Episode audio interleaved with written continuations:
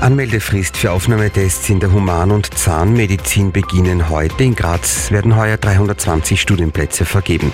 Ein Paragleiterunfall in der Oststeiermark, 20-Jähriger stürzt mit Gleitschirm in die Tiefe. Das Wetter trüb und regnerisch. 286 Gemeinden, 13 Bezirke, ein Sender. Das Radio Steiermark Journal mit Michael Pendel.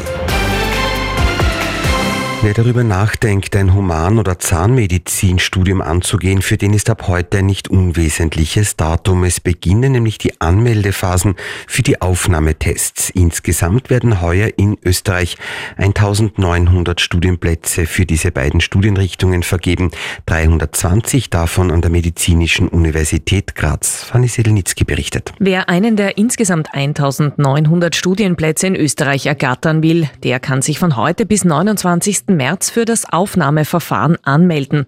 Die Aufnahmetests selbst finden dann am 5. Juli statt für die MedUni Graz in der Grazer Stadthalle. Für diese Aufnahmetests anmelden kann man sich im Internet auf der dafür eingerichteten Seite finden sich auch alle wichtigen Informationen rund um die Aufnahmeverfahren und zu allen Studienorten gesammelt. Häufig gestellte Fragen werden beantwortet und es gibt auf der Internetseite auch Übungsbeispiele zu den einzelnen Testteilen und Aufgabestellungen.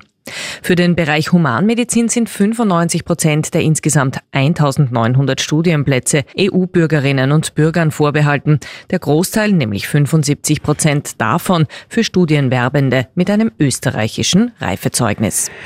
Damit künftig in Österreich nicht alles zugebaut wird, haben sich die Bundesländer gestern auf eine sogenannte Bodenschutzstrategie geeinigt. Aber wie das halt so oft ist in Österreich, ist man da bei der Auslegung auch recht großzügig. Denn eine Obergrenze beim täglichen Bodenverbrauch, die fehlt in dieser Strategie.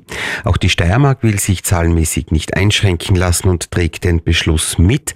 Dabei gehört die Steiermark zu jenen Bundesländern, die am meisten Boden verbrauchen.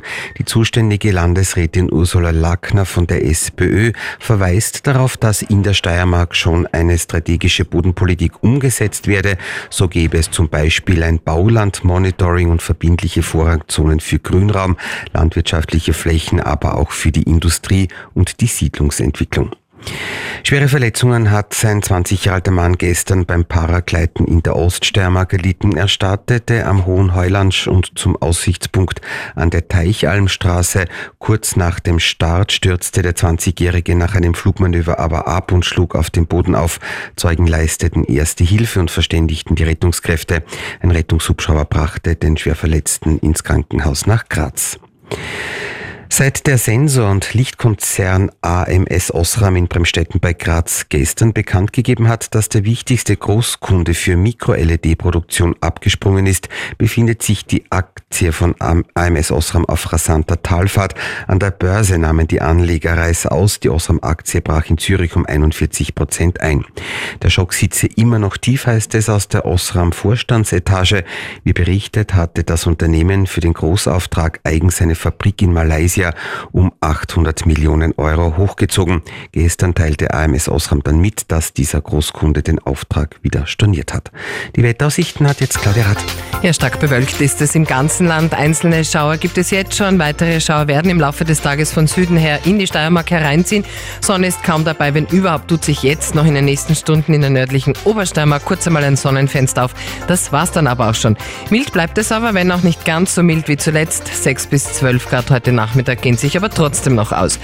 Der Regen breitet sich, wie gesagt, von Süden her aus. Schnee gibt es auch oberhalb von 1500 Meter Höhe und ein bisschen Regen wird auch morgen dabei sein. Nebel gibt es, Wolken gibt es, wenig Sonne und ab Mittag dann immer auch ein paar Schauer. Aber dann der Sonntag, der wird föhnig mild, sehr sonnig und auf den Bergen auch sehr windig.